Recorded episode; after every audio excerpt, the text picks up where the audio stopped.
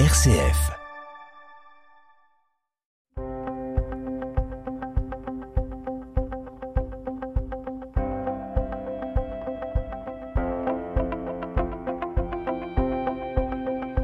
RCF Isère, les histoires du Dauphiné.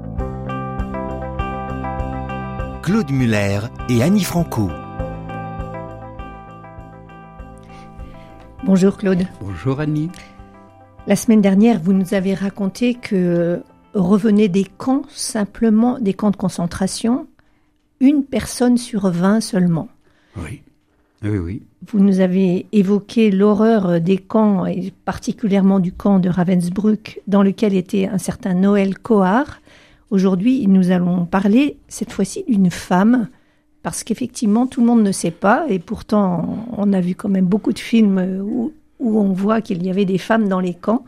Nous allons parler d'une grenobloise qui s'appelait Lucette Blanc-Fatin et qui a également été déportée à Ravensbrück.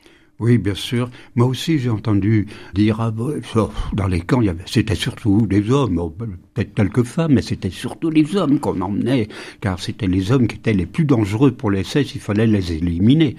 C'est une erreur, parce que il y a eu beaucoup de femmes aussi qui ont été expédiées dans les camps. Énormément de femmes, et c'est vrai, on, en parle beaucoup moins, je ne sais pas pourquoi. De véritables camps de la mort, eh bien, c'était pour les hommes, mais c'était aussi pour les femmes. Et j'ai pu discuter, donc, euh, une quarantaine d'années, donc, avec euh, Lucette Blanc-Fatin, qui, oh, on a discuté pendant, oh, pendant, je sais pas, peut-être pendant deux, trois heures de, de- de choses. Alors j'ai pris énormément de notes. J'aurais quoi de faire, euh, de, de parler pendant une heure, hein, de- au moins, de ce qu'elle m'a raconté. Alors, Alors- quand est-ce qu'elle a été arrêtée? Eh bien, c'est le 14 décembre 1943, très tôt le matin, Lucette Blanc-Fatin était arrêtée par la Gestapo dans son petit café grenoblois, le bar des Alpes, euh, qu'elle tenait, euh, 10 rue du 4 septembre. Euh, bon, elle, elle a son petit café, elle recevait ses clients et tout. Et très peu de temps après, son mari, Lucien, était à son tour arrêté à la sous-intendance sur lesquelles là où il travaillait, et leur fils aussi, André, a été arrêté sur les lieux de son travail chez Billot à Grenoble. Donc la famille, hein, le père, la mère et le fils ont été arrêtés euh, euh, pratiquement euh, à la même heure, à une heure près, quoi. Et c'est fut une opération rapidement menée, et tous les trois, ardents résistants, ils appartenaient au réseau Corvette, avaient sans doute été dénoncés par qui? Bon, eh bien, on ne le sut jamais, hein, parce que, hélas, il y avait beaucoup de traîtres aussi parmi les Français. hein.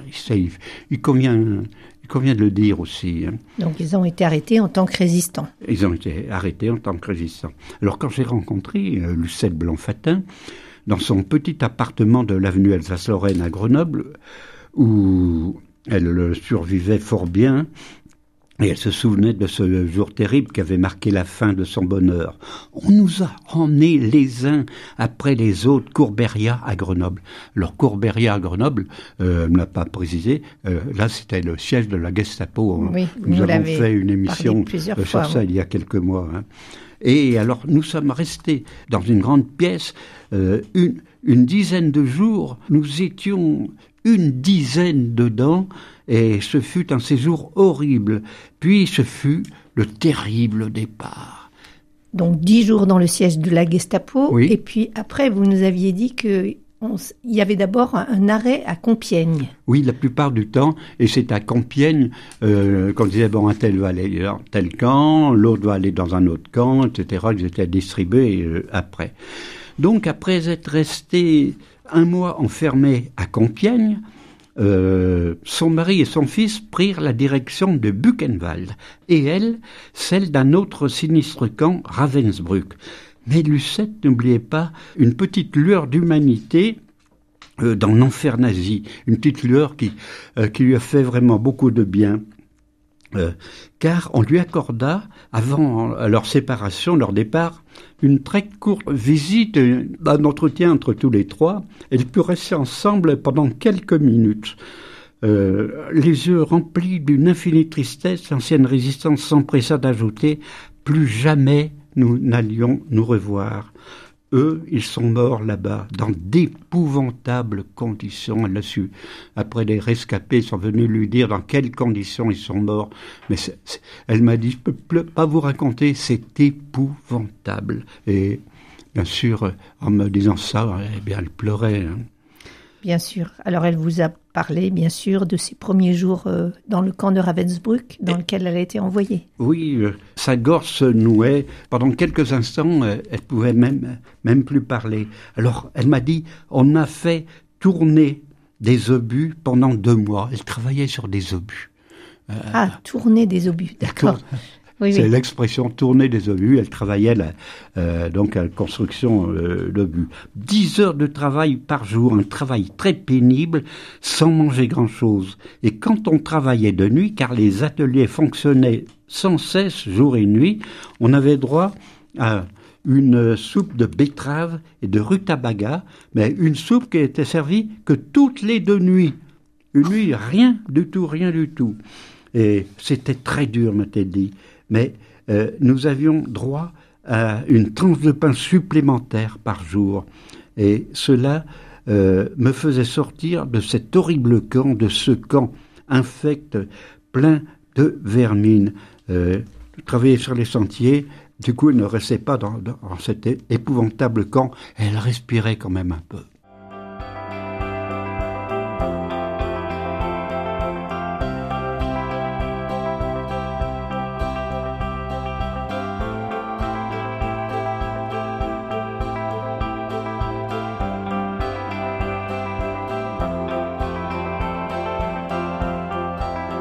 RCF Isère, les histoires du Dauphiné, Claude Muller et Annie Franco. Alors je vous rappelle que nous évoquons euh, Lucette Blanc-Fatin qui a été déportée à Ravensbrück. Donc que s'est-il passé pour elle dans ce camp, Claude? Ah, il y a eu beaucoup de choses et elle fut employée aussi pendant quelque temps à des travaux de couture. Alors vous allez me dire, des travaux de couture, c'est peut-être pas dur, c'est peut-être pas pénible, mais c'était quand même des journées de 14 heures. Hein. Vous vous rendez compte, 14 heures, coudre, coudre, coudre, et puis euh, pas s'arrêter parce que euh, derrière, il y avait les capots qui disaient il faut travailler. Hein. Euh, elle fut aussi affectée à d'autres travaux encore, mais toujours là, pour les autres travaux, 10 heures de labeur fastidieux par jour. Hein. Et de dures corvées ensuite. Il travaillait, mais il fallait faire des corvées. Alors, hein? alors, les corvées. Un jour d'hiver, alors qu'elle était de corvée, pour aller chercher à 3 heures du matin. Attention, travaille toute la journée à 3 heures du matin, euh, réquisitionné pour une corvée, euh, pour aller chercher un gros bidon de café pour les détenus. Euh, ces gros sabots de bois glissèrent sur la glace du chemin en pente et Lucette s'est blessée cruellement au genou. Elle n'a pas été soignée, mais on lui accorda exceptionnellement un banc pour le très pénible et très long appel du matin qui durait quelquefois de 4 heures à 6 heures. Un appel. Alors, toutes les déportées, euh, debout, quand leur nom euh, était prononcé, elles devaient dire présente. Hein. et, là, ça pouvait durer jusqu'à 6 heures, vous vous rendez compte, et par tous les temps, hein, la pluie, la neige et tout. Euh, et pour elle, alors, comme elle était blessée à genoux, eh bien, on lui a trouvé un banc. Hein vous vous rendez compte On lui a trouvé un petit banc pour qu'elle puisse au moins s'asseoir. Alors, ça a duré, cet enfer a duré jusqu'à quand? Eh bien, jusqu'à la libération des camps. Et alors, ma libération, m'a-t-elle euh, dit, ça s'est passé curieusement. Euh, un jour, on nous a mises dans le petit camp de Ravensbrück, nous, les déportées françaises avec les juives qui euh, ne sont pas restées longtemps, elles. On les a emmenées pour une destination inconnue et on ne les a plus jamais revues. Elles ont toutes été, euh, sans doute, euh, exterminées. Hein. Et au bout de huit jours, on nous fit revenir dans le grand camp tout chamboulé où une vive effervescence régnait. Nous étions encore 2000 environ. Un nouveau tri s'opéra et nous nous trouvâmes plus que 300. Que sont devenus les autres? On ne sait pas. Alors les 300 Françaises qui restaient furent abandonnées dans le camp par les nazis qui prirent à la fuite. Les troupes alliées arrivaient et les ambulances américaine récupérait les rescapés de Ravensbrück. Alors la guerre n'était pas encore terminée, euh, me dit-elle, mais nous pûmes rentrer chez nous un mois avant beaucoup d'autres, passant par la Suisse, où nous avons été gentiment reçus. Partout d'ailleurs, sur le long de, chemin du retour, nous avons été gâtés.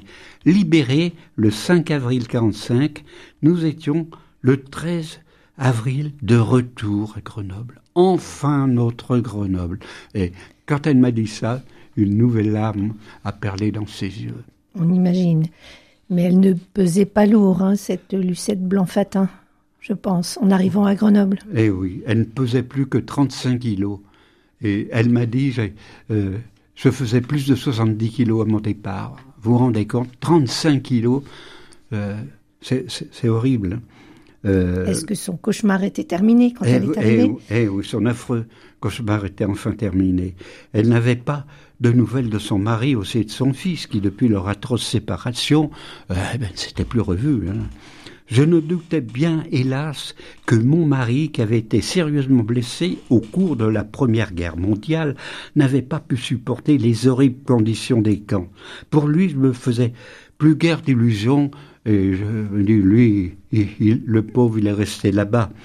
Mais en revanche, je gardais beaucoup d'espoir pour mon fils, un grand battant, me dit-elle. Et j'avais encore beaucoup d'espoir pour lui.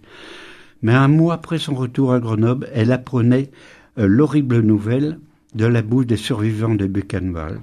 Son fils, lui aussi, avait péri dans d'horribles circonstances. J'ai su que mon fils avait, lui aussi, poussé son dernier soupir à Nevengam la veille de ses vingt ans. Juste la veille de ses vingt ans, le pauvre. Euh, il est mort dans d'horribles souffrances.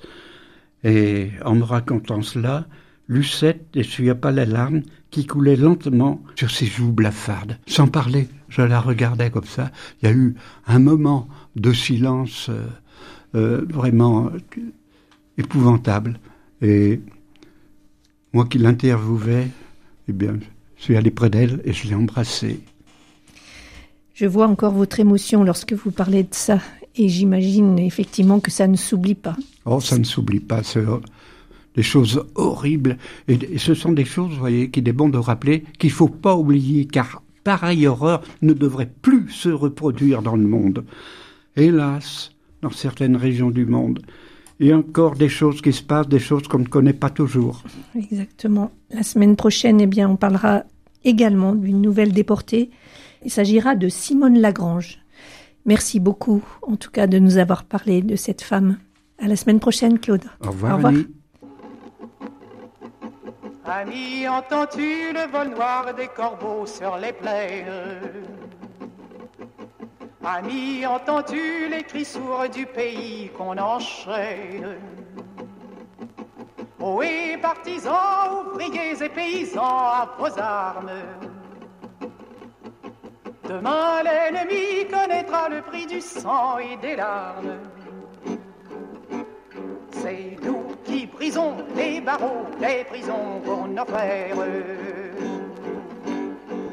La haine à nos trousses, c'est la faim qui nous pousse la misère. Il y a des pays où les gens au creux du lit font des rêves. Ici, nous vois-tu, on marche et nous tue, nous on crève. Ici, chacun sait ce qu'il veut, ce qu'il fait quand il passe. Ami, si tu tombes, un ami sort de l'ombre à ta place. Demain, du sang noir séchera au grand soleil sur les routes. Sifflez, compagnons, dans la nuit, la liberté vous écoute.